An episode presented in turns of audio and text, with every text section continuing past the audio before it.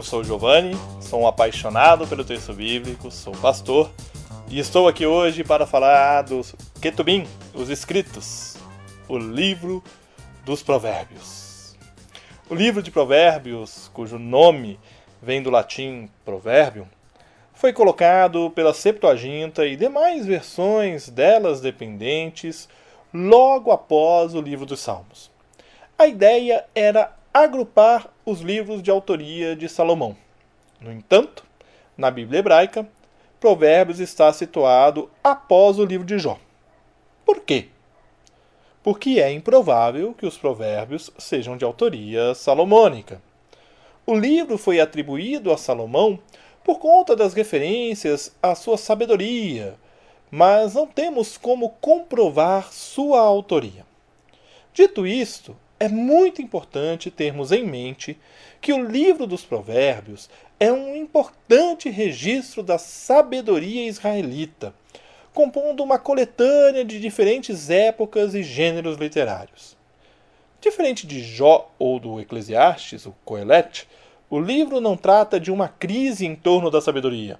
Antes, reúne normas sapienciais, tendo como certeza que as observâncias da mesma fará com que a pessoa leve uma vida correta e aceitável na presença de seus semelhantes e de Javé. O livro pode ser esboçado assim: do capítulo 1 ao 9, os poemas didáticos. Do capítulo 10 ao 22, os provérbios isolados e regras de vida. Do capítulo 22 ao 24, os preceitos de sábios do capítulo 20, ou capítulo 24 especificamente, é tido como um apêndice, também esses são sábios. Né? É, do capítulo 25 ao 29, os provérbios de Salomão transcritos pelos homens de Ezequias. No capítulo 30, as palavras de Agur e os provérbios numéricos. E no capítulo 31, os conselhos do rei Lamuel e o elogio à dona de casa inteligente.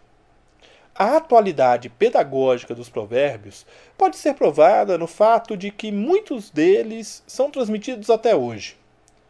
Quem cava uma cova para outros, nela cairá, diz Provérbios 26, 27. A soberba precede a ruína, Provérbios 16, 19. E segundo me fez, assim lhe farei, Provérbios 24, 29. Por outro lado, constata-se que muito do livro diz respeito a uma época passada, e são de difícil aplicação no mundo atual. Apenas para exemplificar, se você aplicar Provérbios 29 e 17 hoje, poderá perder a guarda do seu filho. Sem contar outros tantos provérbios que ignoram o direito ao ensino e educação para as mulheres, por exemplo, dentre outros temas que nós podemos elencar aqui. Por ser uma coletânea de ensinos, fica difícil determinar a data de escrita e conclusão do livro. As divergências culturais com o nosso tempo e falta de uma condição básica de datação, no entanto, não podem ser argumentos para ignorarmos a sabedoria e princípios contidos nesta coletânea de provérbios. Eu espero que você se sinta motivado a ler o livro dos provérbios que você encontre nele de fato sabedoria para a sua vida e nós continuamos juntos, aprendendo com Jesus a leveza de viver. Um grande abraço.